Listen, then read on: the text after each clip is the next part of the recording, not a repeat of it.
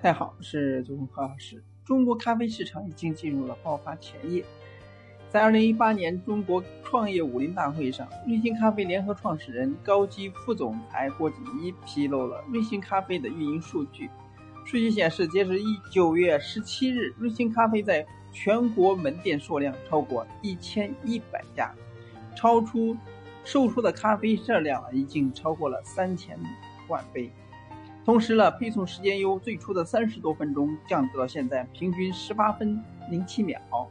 郭锦一表示，这是不通不断通过各种技术手段优化完善整个服务管理系统的结果。这个概念呢，就是说，顾客用手机 APP 下单之后，平均在十八分钟时间就可以拿到一杯瑞幸咖啡。而之所以关注。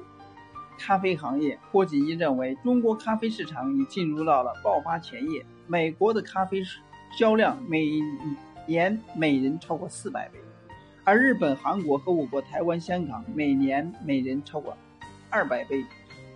而目前我国大陆整个平均下来呢，每年每人消费杯数近四杯。北上广深城市呢，杯量呢仅仅是十杯左右，还有一半是速溶咖啡。那为什么中国咖啡市场和国国外有这么大差距呢？我认为中国咖啡市场存在两个痛点：价格太高，购买不方便。饿了么与星巴克的今日宣布对外试营业，那么在北京、上海门部分门店正式启动。对此呢，而瑞幸咖啡作为一个外卖咖啡，是怎么看星巴克这一动作呢？郭锦首先澄清。瑞幸咖啡从来不是一个外卖咖啡，外卖咖啡也从来就是一个新零售咖啡。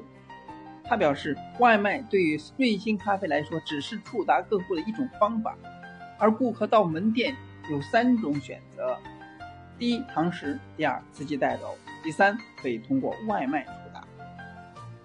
那么，最后了，郭锦一表示，在移动互联网时代。新零售模式是整个咖啡行业升级的发展的一个必须必然的方向。它的模式呢，要做到线上线下的结合，通过线上的流动打通线下的模式，通过重构才能够实现产业的优化，让顾客喝到更高品质、更便利、性价比更高的咖啡。由此可见呢，中国咖啡市场。